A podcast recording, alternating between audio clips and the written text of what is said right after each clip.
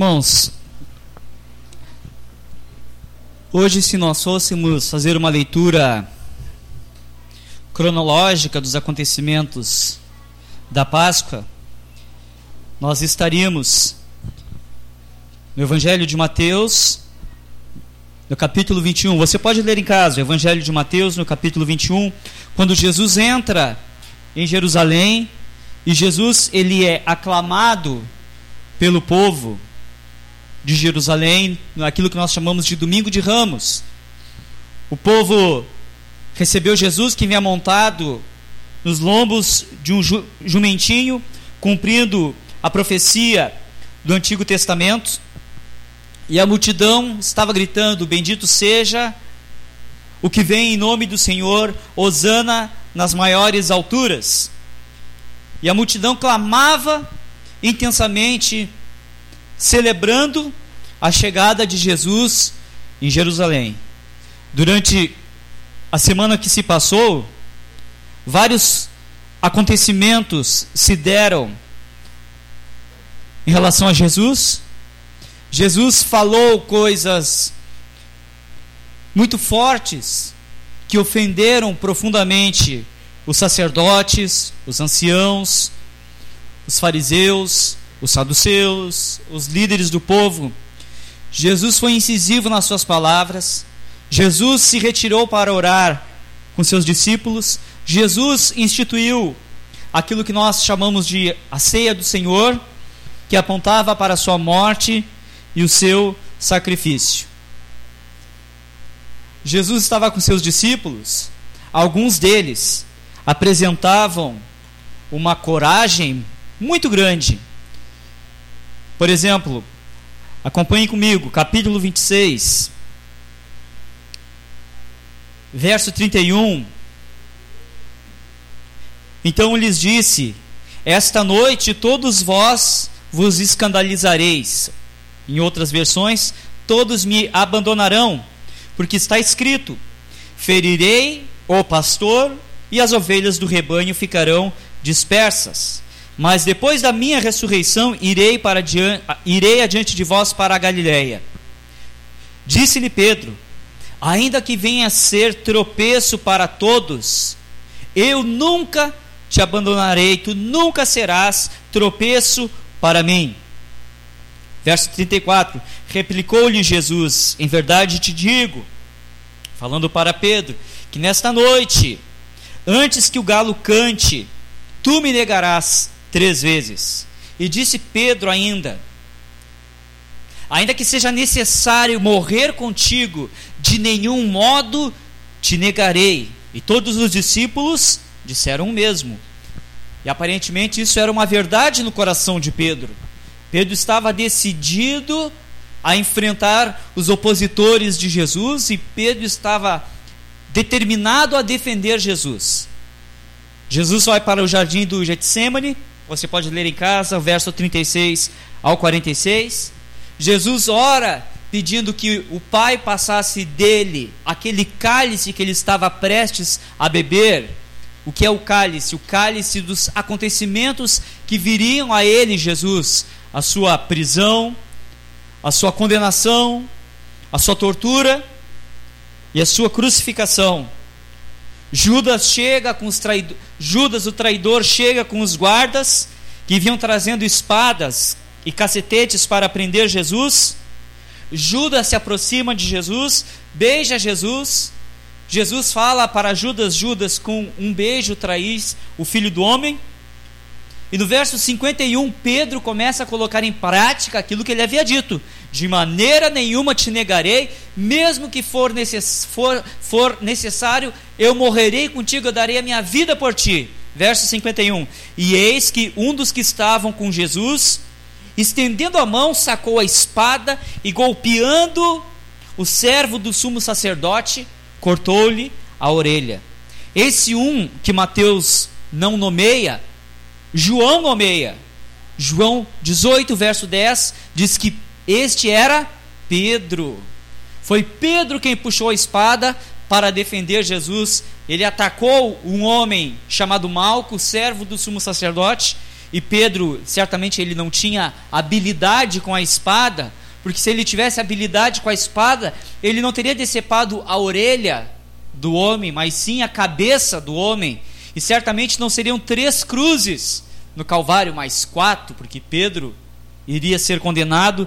Também Pedro era pescador, Pedro puxou a espada e atacou, como qualquer um de nós que não tem habilidade para lidar com coisas perigosas e pode machucar sua mão, seu pé. Pedro não tinha habilidade com a espada, mas Pedro se levantou para defender Jesus. Depois, Jesus, após ser preso, ele é levado para a casa do sumo sacerdote e começa, né, na noite da quinta-feira, da quinta para sexta-feira, já começa o julgamento de Jesus. Se nós compararmos os evangelhos e colocarmos as narrativas uma do lado da outra, nós vamos ver que Pedro e João seguiram Jesus. O que Pedro havia dito, de maneira nenhuma te deixarei, de maneira nenhuma te abandonarei. Verso 58. Mas Pedro seguia de longe até o pátio do sumo sacerdote. Mesmo Pedro, depois de ter atacado o homem chamado Malco, e Jesus operou um milagre curando a orelha do homem, colocando a orelha do homem de volta no lugar. E Jesus defende os discípulos, dizendo aos soldados: Se é a mim que quereis, deixai, pois, ir estes. Inclusive Pedro, que havia acabado de atacar uma autoridade. Mesmo assim, Pedro vai seguindo de longe e chega junto com João. O capítulo 19 de João nos conta que eles conseguem adentrar dentro do pátio do sumo sacerdote. Então, Pedro estava onde? O que nós diríamos na cova dos leões. Pedro estava convicto de que daria sua vida por Jesus, que não negaria Jesus, porém, a partir do momento que ele é reconhecido como discípulo de Jesus, ele começa o seu processo de queda e acontece com ele aquilo que está descrito no capítulo 26, versos 69 ao 75, no qual aquilo que Jesus havia dito acerca de Pedro se cumpre. E Pedro nega que conhecesse a Jesus. Passa-se a noite manhã da sexta-feira, e rompe, e no capítulo 27, verso 1 diz: Ao romper o dia, todos os principais sacerdotes e anciãos do povo entraram em conselho, em algumas Bíblias estará concílio, contra Jesus para o matarem. Qual era o propósito dos anciãos, do concílio, do sinédrio? Qual era o seu propósito? Matar Jesus eliminar Jesus. Esse concílio que é realizado pela manhã, ele é um prolongamento da reunião que se prolongou madrugada dentro, que inclusive era uma reunião ilegal. A condenação de Jesus se deu durante a noite, a prisão de Jesus se deu durante a noite, o que seria proibido. A condenação de Jesus, o julgamento de Jesus se deu durante a noite e a madrugada, o que também era errado. Quando amanhece, o sinédrio já tem uma opinião formada sobre o que deveria acontecer com Jesus. Jesus deveria morrer. Porém, eles não tinham os meios para matar Jesus. Eles não poderiam simplesmente matar Jesus como era o seu desejo. Então o que eles fazem? Verso 2: amarram Jesus, como se Jesus fosse alguém perigoso, como se Jesus representasse alguma ameaça, e levam, levam Jesus e o entregam ao governador Pilatos. O julgamento de Jesus entra numa nova fase, acaba o julgamento judaico e agora começa o julgamento romano. No capítulo 27, verso 11, vamos ler: Jesus estava em pé ante o governador Pilatos, e este interrogou, dizendo: És tu o rei dos judeus? Por quê? Porque essa era a acusação que poderia condenar Jesus. Qual era a acusação que os judeus verdadeiramente tinham contra Jesus? A acusação de blasfêmia, de que Jesus estava se fazendo o Messias, dizendo de si mesmo que ele era o Messias no capítulo 26, verso 63. Jesus, porém, guardou silêncio. E o sumo sacerdote, antes de entregar Jesus para Pilatos, disse: Eu conjuro-te, pelo Deus vivo, que nos digas se tu és o Cristo, o Filho de Deus vivo. Respondeu-lhe Jesus: Tu dissestes. Isto é, Jesus estava confirmando: Sim, eu sou o Cristo, o Filho do Deus vivo. Tu o disseste. Entretanto, eu vos declaro que desde agora em diante vereis o Filho do Homem assentado à direita do Todo-Poderoso e vindo sobre as nuvens do céu. E é por isso que os judeus condenam Jesus. Verso 65: Então o sumo sacerdote rasgou suas vestes, dizendo: Blasfemou! Que necessidade temos mais de testemunhas? Eis que ouvistes agora a blasfêmia. Que vos parece? E responderam eles: É réu de morte. Então uns cuspiram-lhe no rosto e lhe davam murros, e outros o esbofeteavam, dizendo: Profetiza-nos, ó Cristo, quem é que te bateu? A acusação verdadeira, a acusação real que pesava contra Jesus por parte dos judeus é que ele disse que era o Messias, que ele era o filho de Deus e Jesus afirmou categoricamente: Eu sou o filho do homem e vereis o filho do homem à destra do Deus Pai Todo-Poderoso. O sacerdote ficou tão chocado, tão escandalizado que ele rasgou as suas vestes como forma de protesto. E essa foi a condenação que pesou contra Jesus. Ele disse para o restante dos seus colegas: Ele blasfemou, vocês ouviram que ele merece. E todos unanimemente, unanimemente declaram: É réu de morte. Mas eles não podiam matar Jesus. Ainda mais durante o festival da Páscoa, com a cidade de Jerusalém, apinhada de gente, muitos da Galiléia estando ali, muitos discípulos de Jesus ali, poderia haver uma revolta, uma revolução que seria esmagada pelos romanos. Então o que eles fazem?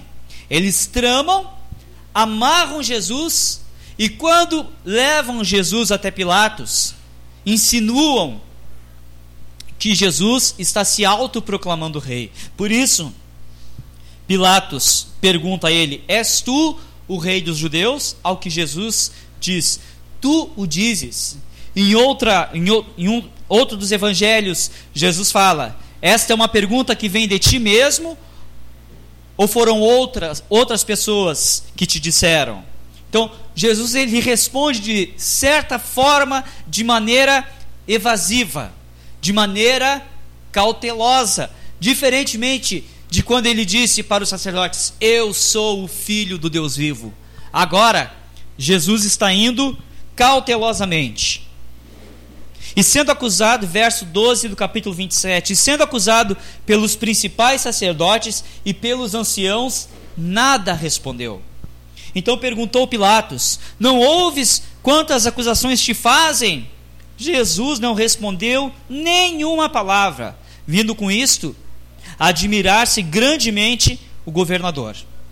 Ora, por ocasião da festa, costumava o governador soltar ao povo um dos presos, conforme quisesse. Então, na Páscoa, para agradar os judeus, para demonstrar é, alguma amizade para com o povo judeu, o governador romano da Judéia ele anistiava um preso, qualquer um que fosse pedido. Ele perdoava os crimes daquele preso e libertava aquele homem, de modo que se ele estivesse condenado à morte, ele sairia livre. Se ele estivesse condenado a 10 anos de prisão, ele sairia livre. Se ele estivesse condenado a 40 açoites, ele sairia livre. Ele receberia anistia e seria poupado e totalmente perdoado.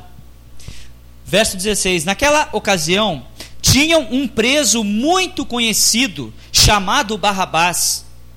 Estando, pois, o povo reunido, perguntou-lhes Pilatos: A quem quereis que vos solte? A Barrabás ou a Jesus chamado Cristo? Porque sabia que por inveja o tinham entregado. Estando ele no tribunal, sua mulher mandou-lhe dizer: Não te envolvas com este justo, referindo-se a Jesus, porque hoje, em sonho, muito sofri por seu respeito. Mas os principais sacerdotes e os anciãos persuadiram o povo a que pedissem Barrabás e fizesse morrer Jesus. De novo, perguntou-lhes o governador: Qual dos dois quereis que vos solte? Responderam eles: Barrabás. Respondeu-lhe Pilatos: Que farei então de Jesus, chamado Cristo? Seja ele crucificado, responderam todos. Que mal ele fez? perguntou Pilatos. Porém, cada vez mais eles clamavam: Seja crucificado. Vendo Pilatos que nada conseguia, antes pelo contrário, aumentava o tumulto, mandando vir água, lavou as mãos perante o povo, dizendo: Estou inocente do sangue deste justo, fique o caso convosco. E todo o povo respondeu: Caia sobre nós o seu sangue e sobre nossos filhos.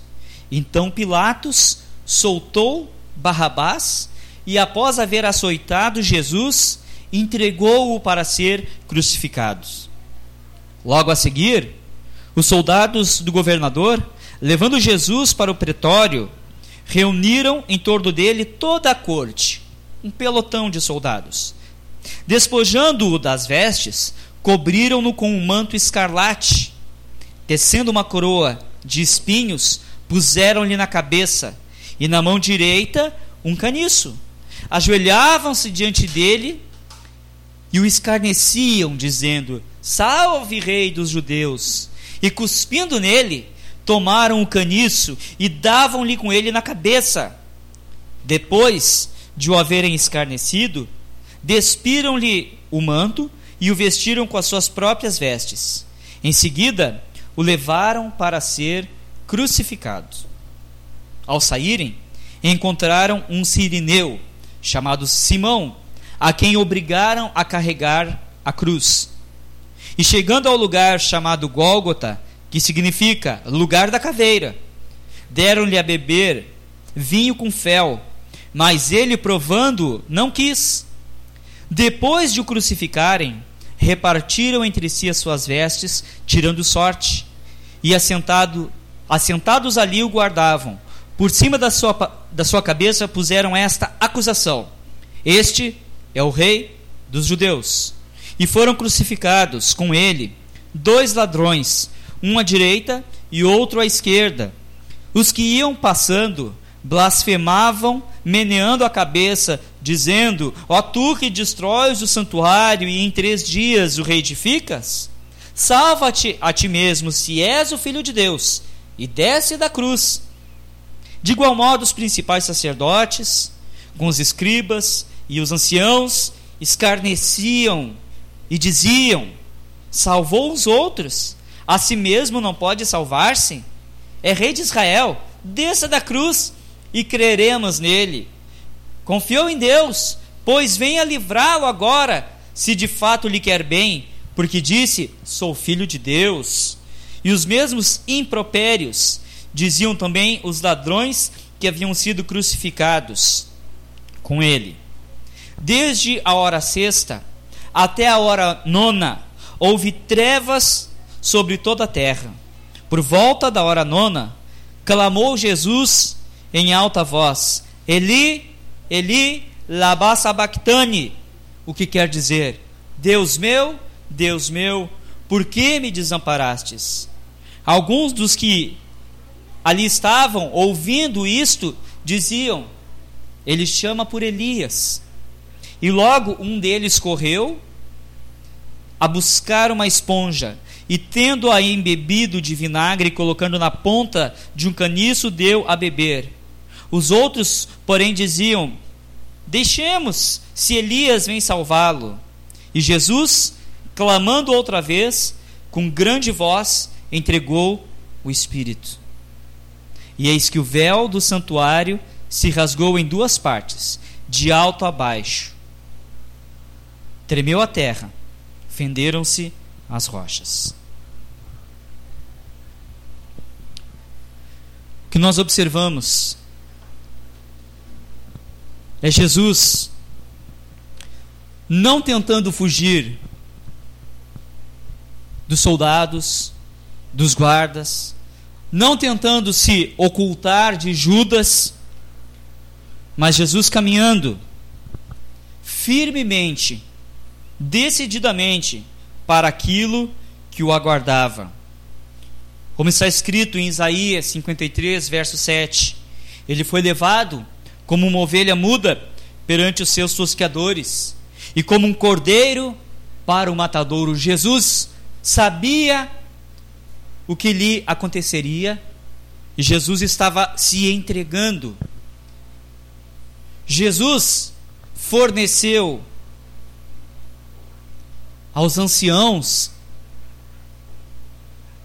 aos fariseus, aos saduceus, a prova da sua condenação. Se Jesus não tivesse alegado que ele era o filho de Deus, e se ele não tivesse dito: Vereis o filho do homem vir sentado à destra de Deus, o Todo-Poderoso, vindo sobre as nuvens. Se Jesus não tivesse dito isso, possivelmente o tribunal judaico não teria encontrado provas para condená-lo, porque eles tentaram, trouxeram diversas testemunhas que diziam coisas contraditórias. Porém, Jesus ele forneceu aquilo que seria usado para a sua condenação. Assim que ele é sentenciado à morte, os próprios judeus já começam a torturá-lo, a cuspir nele, a zombar dele, a machucá-lo, a bofeteá-lo. Eles conseguem que Pilatos Condene Jesus porque Pilatos ficou com medo, porque Pilatos quis agradar o povo e tentou evitar que uma revolta acontecesse ali naquele lugar chamado Gabatá, o tribunal de pedra, para que não houvesse uma rebelião, uma revolta, então ele quis agradar o povo. O Barrabás a quem ele soltou, a Bíblia diz que ele era ladrão e assassino. Ele era possivelmente, além de um ladrão e um assassino, um agitador. Aquilo que estavam acusando Jesus de sedição, de separatismo, de rebelião, era o que Barrabás havia tentado. Barrabás é quem deveria ser condenado, mas os judeus conseguem distorcer a situação a tal ponto que um verdadeiro criminoso é liberto, é anistiado, enquanto o justo, como a própria mulher de Pilatos declara e como o próprio Pilatos declara, o justo é entregue para receber a pior das punições. Depois que Pilatos entrega Jesus para ele ser crucificado, Jesus também é torturado pelos soldados romanos, um pelotão de soldados que zombam dele, colocam nele um manto, prova provavelmente vermelho escarlate que as legiões carregavam, colocam sobre ele, colocam uma coroa de espinhos na cabeça dele, uma coroa que perfura a sua cabeça, machucando profundamente Jesus.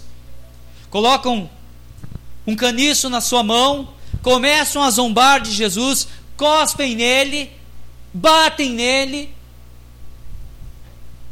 e o levam para ser crucificados. No meio do caminho, Jesus já não consegue suportar a quantidade de castigo que ele já havia sofrido e eles obrigam um homem chamado Simão a ajudar Jesus. No verso 46 do capítulo 27, Jesus experimenta o que foi de pior em toda a sua experiência de entrega. Ele experimenta o desamparo, a separação de Deus. Eli, Eli, lama sabachthani, Deus meu, Deus meu, por que me desamparastes?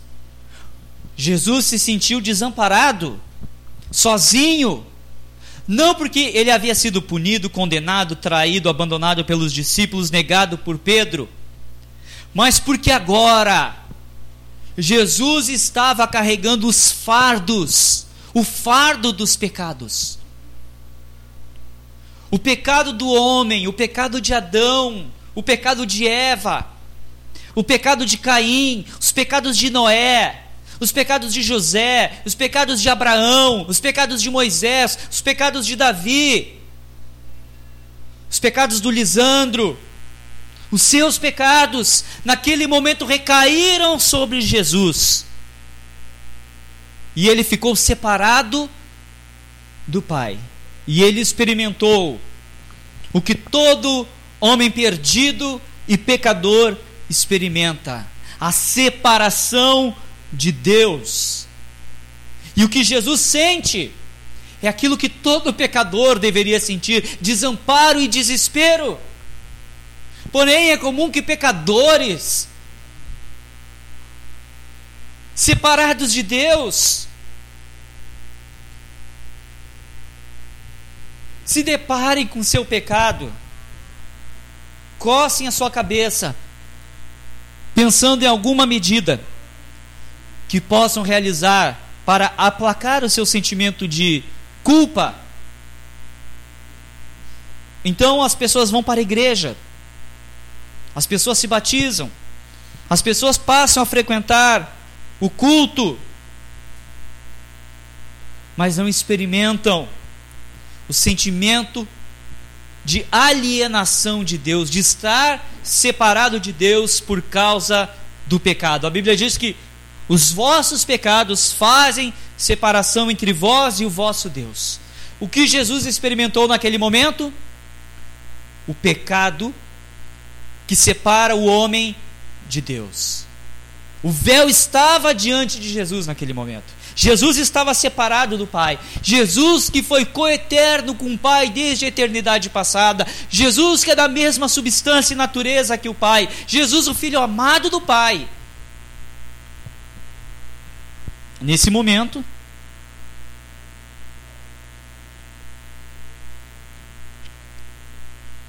o Pai faz com Jesus o que ele faz com todo pecador: vira seu rosto. Nesse momento, o Pai age em relação a Jesus como ele agiu com Adão. Baniu Adão. Abandonou Adão.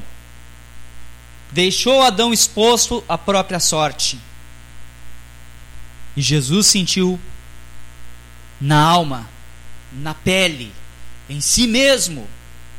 Por isso a Bíblia diz que ele pode se compadecer dos nossos pecados, porque ele sabe o que é padecer.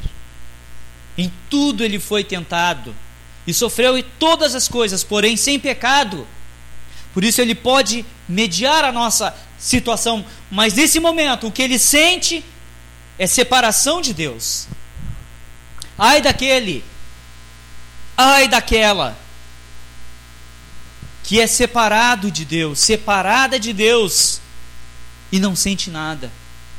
Pior do que a coroa de espinhos, os pregos nas mãos e pés de Jesus, os açoites, a zombaria, as cusparadas, pior do que tudo isso, foi a condição espiritual que Jesus se entrou situação de trevas. Verso 45 diz que houve trevas. Daquela hora em diante houve trevas sobre a terra, trevas sobrenaturais. E Jesus estava em desamparo, e ele, no verso 50, entrega-se à morte. Os crucificados demoravam às vezes vários dias para morrer. Ficavam com seus corpos pendurados nas cruzes. Às vezes os romanos faziam cruzes mais baixas, cruzes não tão altas, mas cruzes baixas, de modo que os animais do campo, os animais selvagens, os coiotes, os lobos, vinham até os crucificados e comiam suas pernas, comiam suas, seu corpo, suas carnes. As aves de rapina, os abutres, vinham sobre os crucificados e comiam suas carnes. E era uma morte por asfixia longa e dolorida, que podia durar dias, se não semanas. Depois de morrer o crucificado, ou ele era deixado na cruz como um sinal de aviso para o povo, dizendo: Veja o que acontece com quem nos desafia. Eles são crucificados, ou seus corpos eram jogados numa vala comum. Jesus morreu rapidamente.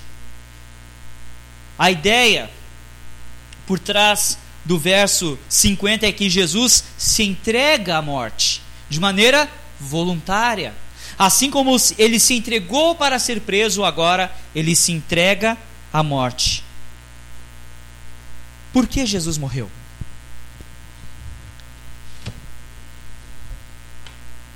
Essa semana chegará a quinta-feira, tradicionalmente chamada de Quinta-feira Santa, a sexta-feira, tradicionalmente chamada de Sexta-feira Santa, o sábado, chamado Sábado de Aleluia, e o domingo da Páscoa, da ressurreição. Mas por que Jesus morreu? O que levou Jesus à cruz de fato? Aqui nós vemos várias razões e motivações humanas. A motivação dos judeus, inveja. A motivação de Pilatos, medo do povo. A motivação de Judas, traição. A motivação de Pedro, medo e negação. A motivação dos outros discípulos, medo e fuga. Mas a Bíblia nos conta mais do porquê Jesus morreu. Deixe marcado aí em Mateus e vamos abrir agora em 1 Coríntios, no capítulo 15. Por que Jesus morreu?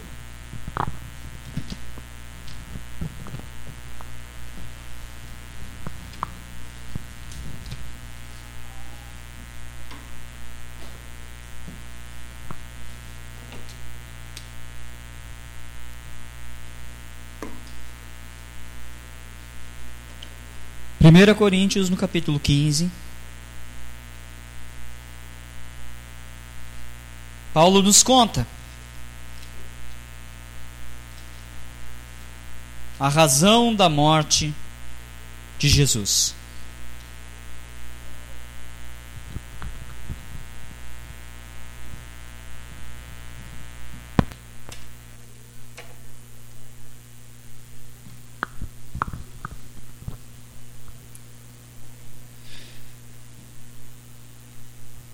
1 Coríntios 15, verso 1 em diante. Irmãos, venho lembrar-vos do evangelho que vos anunciei, o qual recebestes e no qual ainda perseverais.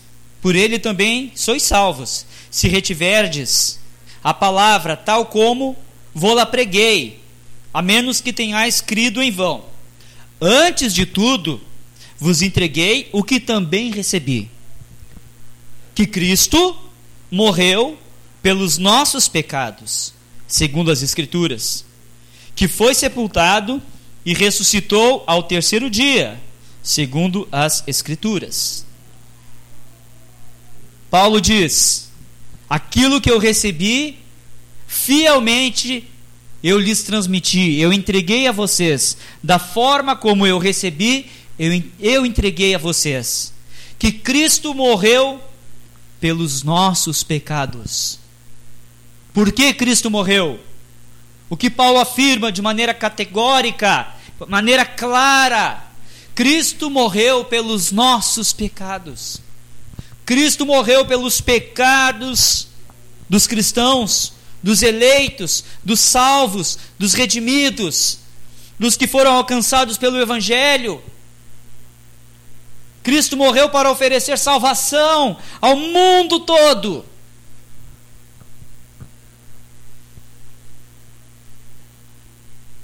Cristo morreu pelos nossos pecados.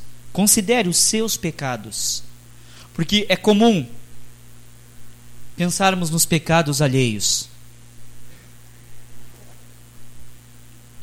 É comum pensar nos pecados de grandes pecadores e nos isentarmos dos nossos pecados, mas a partir de agora, perceba Cristo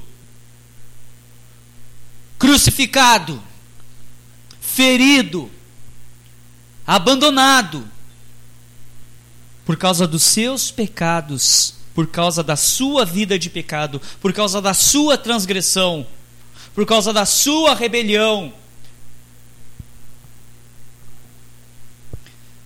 Cristo morreu de forma expiatória. Isaías 53, na versão Almeida Fiel 2007 diz: Todavia, ao Senhor agradou moê-lo, fazendo-o enfermar, quando ele puser a sua alma por expiação do pecado. O que é a expiação do pecado? A palavra significa anular o pecado. A expiação é um termo muito utilizado no Antigo Testamento. Quando um boi e uma ovelha era sacrificado. Um boi perfeito, um cordeiro perfeito, um animal perfeito e inocente era sacrificado e o seu sangue, o sangue daquele animal, era usado no ritual da purificação, no dia do perdão, no Yom Kippur, para transmitir perdão à nação de Israel. Por que Jesus morreu? Para anular pecados. Para que você não receba a devida punição dos seus pecados. Pense aí nos seus pecados. Todos que você já cometeu, todos que você comete, todos que você cometerá, o que você merece? Condenação, punição, Ora, não é isso que nós desejamos a todo criminoso comum? Que seja punido, que seja preso? E desejamos isso justamente? Mas espiritualmente era isso que aguardava todos nós condenação. Mas Cristo, ele na sua morte, ele expia os pecados, ele anula o pecado de modo que você não experimentará a punição do pecado. Qual é a punição do pecado? Os vossos pecados fazem separação entre vós e o vosso Deus. E qual é a consequência disso? O inferno. O que é o inferno? Eu sempre gosto, nessa hora, de fazer quem é mais tempo aqui da igreja vai se lembrar dessa comparação, dessa ilustração que eu faço. O inferno, ele não é um lugar no subsolo, aonde o diabo tem um trono, e o diabo está sentado nesse trono com um tridente na mão, num ambiente escuro, meio avermelhado, e o diabo é aquele ser com chifres grandes, feio, com uma cara monstruosa, com aquele rabo pontudo. Ele está lá sentado no seu trono infernal. Uma nuvem de enxofre cobre o chão. Tem uma música de fundo tocando.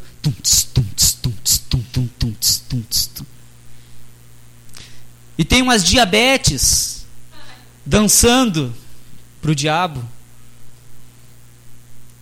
com umas roupas sensuais, mas diabetes bonitas. E o diabo está lá, diabão. E de vez em quando, os demônios subalternos trazem alguma alma perdida. E o diabo nessa hora fica feliz porque ele pode torturar uma alma e maltratar. Então o diabo espeta o seu tridente, o diabo machuca aquela pessoa, e o diabo leva aquela pessoa para um calabouço, para aquela pessoa sofrer tormentos. E a música de fundo tocando. E muita gente diria: é, talvez o inferno seja mais agradável que o céu. Por quê? Ah, porque o inferno está mais para tipo uma rave assim, né? Uma balada, um festão. E o céu? Ah, o céu é aquele lugar chato. Aquele azul infinito, aquelas pessoas de branco caminhando para um lado, uma música de fundo de elevador, sabe? Aquelas musiquinhas de elevador. Por toda eternidade, as pessoas para um lado, as pessoas para outro lado, as pessoas para um lado, todo mundo de branco. Aí as, as pessoas se cumprimentam aí mil anos depois, oh, você aí de novo. 50 mil anos depois, oh, irmão, você aí de novo, que bom ver você aqui, ver você aqui. E essa é a ideia de céu e inferno das pessoas. Lê do engano. O inferno é o lugar da separação de Deus. É o lugar reservado para a condenação do diabo, seus anjos e todos os ímpios que não confessarem a Cristo, se arrependerem de seus pecados e depositarem a sua fé em Jesus. O lugar não é o, o inferno não é um lugar agradável, mas é um lugar de tormento, aonde o fogo nunca se apaga aonde o verme consome a carne e esse verme nunca morre. É um lugar de horrores. E você deveria ir para lá. Por que, que você não vai? Porque Cristo anulou a tua condenação. Cristo te purificou. Cristo se fez oferta pelo pecado. Cristo te cobriu com o sangue da reconciliação. Cristo te pacificou em relação a Deus. Cristo fez as pazes entre você e Deus. Cristo obteve perdão de pecados para aqueles que se arrependem, confessam e abandonam. Você é reconciliado com Deus mediante o sacrifício do Cristo inocente, justo. A expiação, ainda em outros termos, é a reconciliação efetuada entre Deus e os homens, fundamentada na morte de um inocente, nesse caso, Jesus. Jesus apontou para si mesmo, em Marcos 10, 15, dizendo que ele daria a sua vida, ele entregaria a sua vida em resgate por muitos. E é por isso que você não vai para o inferno. Por isso que você não é condenado à separação eterna. Cristo abriu o caminho para a salvação. Por que Cristo morreu? Pelos nossos pecados. Por que Cristo morreu? Para nos trazer reconciliação. Por que Cristo morreu? Para nos salvar. Irmãos, Quantas vezes você já ouviu que Cristo morreu pelos seus pecados? Uma, não. Duas, não. Três, não. Quatro, não. Centenas, se não milhares de vezes. De modo que você hoje escuta mais uma vez que Cristo morreu pelos seus pecados e você não sente nada. Você não agradece. Você não se lamenta você fica apático. Como se ouvisse uma notícia qualquer. A notícia de que Cristo morreu pelos teus pecados, ela deve te afetar, te tocar, te comover. Se você não é regenerado, você deve rapidamente arrepender-se dos seus pecados e correr para Cristo. Se você já foi salvo, você deve rapidamente levantar as suas mãos e dar glórias a Cristo. E viver para Cristo. E ser grato, profundamente grato. Porque o teu pecado exigia um preço tão alto que só Cristo podia pagar. Um preço terrível, uma condenação horrível, uma separação horrível de Deus, a qual estava destinada para você, Cristo experimentou. Para que você fosse poupado. Então, ouça mais uma vez: Cristo morreu pelos seus pecados e deixe o Espírito Santo tocar o seu coração, reverberar na sua alma, não mais uma frase de efeito, mas a informação mais importante que você precisa saber: ele morreu pelos seus pecados. Paulo diz em 1 Coríntios: Eu decidi, irmãos, nada saber entre vós a não ser Cristo e esse crucificado. O que é o mais importante para nós cristãos que comemoramos a Páscoa é ter isso em mente, em perspectiva, que Ele entregou-se pelos nossos pecados. Compreender a natureza espiritual da entrega de Jesus compreender o valor espiritual da obra de Jesus. Você pode voltar lá para Mateus 27, 50. E Jesus, clamando outra vez, com grande voz, entregou o Espírito. Cristo bradou bem alto, Cristo gritou bem alto. E os outros evangelhos, João e Lucas, nos contam quais foram as últimas palavras de Jesus. Em Lucas, Jesus diz no capítulo 23, verso 46: Pai, nas tuas mãos entrego o meu espírito. E em João, no capítulo 19, verso 30, Jesus brada dizendo: Está consumado. Que significa terminado, finalizado realizado, completo. O preço para comprar pecadores, a obra para comprar pecadores, o trabalho para comprar pecadores está consumado. E Jesus morre satisfazendo a justiça de Deus, trazendo perdão de pecados, e ninguém precisará ser punido, porque Jesus já foi punido.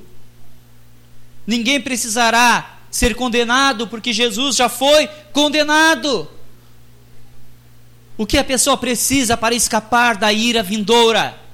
Do inferno, não do inferno que a cultura pinta como bonito, mas do inferno de condenação, tormento e morte. Fé em Jesus Cristo, arrependimento. Em Romanos, você não precisa abrir, no capítulo 3, na verdade, do capítulo 1 em diante, Paulo começa a falar da condição perversa da humanidade, da pecaminosidade humana, do quanto o homem ele é depravado, condenado. Irmãos, a depravação humana, ela é um fato empiricamente comprovados, mas intelectualmente e propositalmente negado. Essa frase não é minha, tá? Eu, eu, eu li em algum lugar e estou repetindo, só não, não me lembro a fonte. A depravação humana é um fato empiricamente comprovado. Todo mundo olha para o mundo e percebe que tem algo errado que alguma coisa não vai bem e que vai de mal a pior e a tendência é piorar. Porém, as pessoas com a sua mente negam, criam para si ídolos, religiões, para aplacar esse sentimento de condenação, de acusação. Deus, irmãos, Deus é contrário ao pecado. Deus ele é irado contra o pecado. Quem de vocês abomina um pedófilo? Levanta a mão. Quanto mais Deus. Você espera que um pedófilo seja preso e você vai esperar outras coisas mais. Mas se ele minimamente for preso, já estará de bom tamanho. Se ele for tirado do convívio da sociedade para não fazer mal a mais ninguém, já estará de bom tamanho. Isso porque você tem um senso mínimo de justiça que Deus concedeu na sua graça comum a todos. Deus está irado contra o pecado. Deus é contrário a matar. Deus é contrário a mentir. Deus é contrário a roubar, a estuprar. Deus é contrário à corrupção, à maldade, à blasfêmia e todo tipo de pecado. Deus é contrário e Deus está irado. E por que Deus não deu cabo de todo mundo ainda? Por causa da sua graça. Porque a ira de Deus não recaiu novamente sobre o mundo como um dilúvio consumindo tudo por causa da sua misericórdia, por causa do tempo em que o Espírito Santo está convencendo pecadores do pecado, da justiça, do juízo e chamando pessoas ao arrependimento e ministrando nos corações endurecidos e usando a igreja para profetizar contra o pecado. De modo que se você peca e você ofende a Deus, não se ofenda, se arrependa. Deus é santo e o homem é cheio de pecado. Mas Deus justifica, declara o pecador como justo por causa de Jesus. Em Romanos, para finalizar, capítulo 3, verso 25, eu vou ler em algumas versões que vão nos ajudar a expandir a ideia do texto. Por exemplo, na NVI diz: Deus ofereceu a Cristo como sacrifício para propiciação, mediante a fé, pelo seu sangue, demonstrando sua justiça. Sacrifício que desvia a ira e remove o pecado. Na nova tradução, na linguagem de hoje, Romanos 3, 25, Deus ofereceu Cristo Irmãos, antes de continuar, olhem para mim. João 3,16 diz que Deus enviou, enviou seu filho porque amou o mundo de tal maneira e deu seu filho, enviou seu filho. Mas Deus foi além. Romanos 3:25, na nova tradução na linguagem de hoje. Deus ofereceu Cristo como sacrifício, para que pela sua morte na cruz Cristo se tornasse o meio de as pessoas receberem o perdão de seus pecados pela fé nele. Na NVT, Deus apresentou Jesus como sacrifício. Deus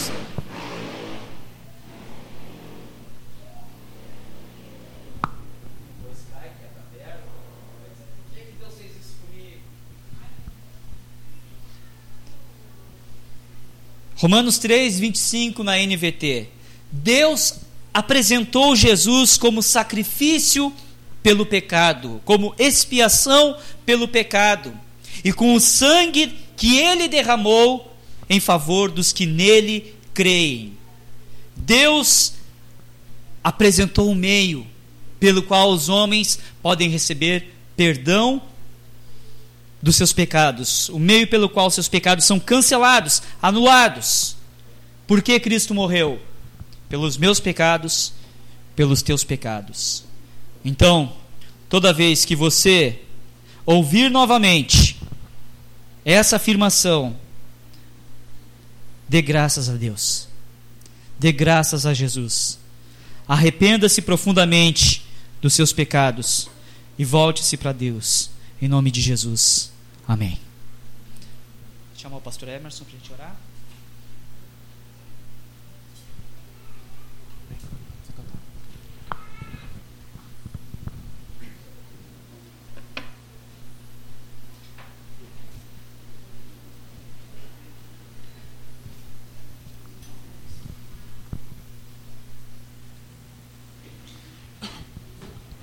Amém, irmãos? Vamos colocar em pé? Assim a gente espanta o sono, o cansaço.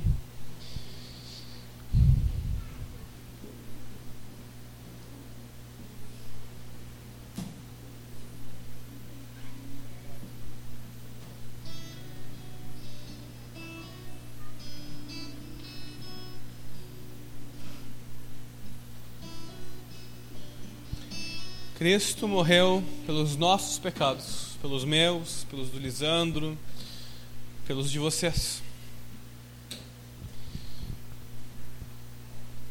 Por aqueles pecados que nós cometíamos antes de nos convertermos, por aqueles pecados que nós ainda cometemos e por aqueles pecados que ainda cometeremos, porque o seu sacrifício é suficiente para perdoar todo e qualquer pecado que nós tenhamos.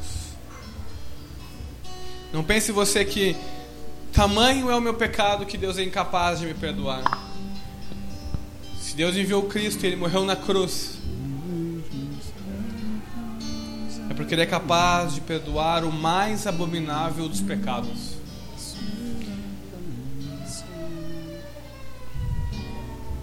Ele perdoa a nossa incredulidade. Por que, que ele não perdoaria qualquer outro pecado? Deus, nós te damos graça, Senhor. E te pedimos ajuda-nos a ver com olhos espirituais.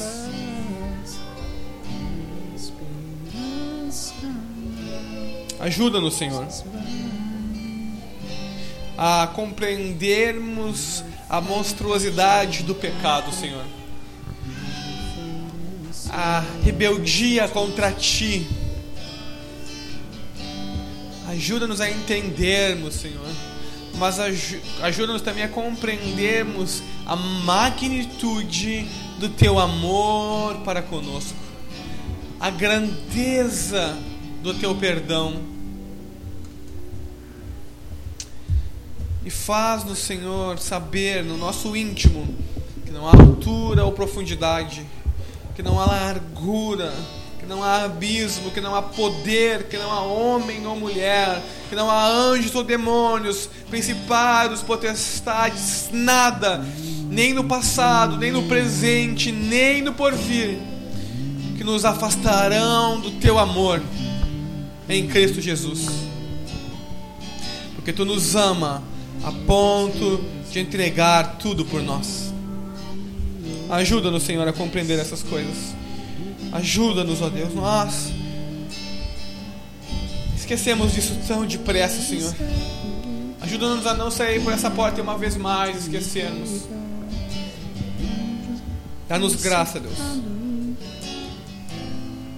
Para vivermos isso também. No nome de Jesus, ó Deus. Obrigado, Senhor. Amém e amém.